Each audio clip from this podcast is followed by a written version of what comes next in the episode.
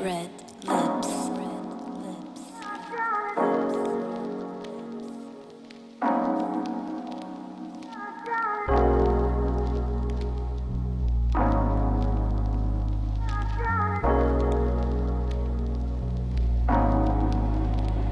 Red lips. Hey guys, here we will speak 2am. Don't fall in love with my voice. My name is Paulo. I am 17 years old and from Ipatinga. My father is a realtor and my mother is a lawyer, and I have two brothers who were very bored. I like to play football, volleyball, and basketball. I like sports.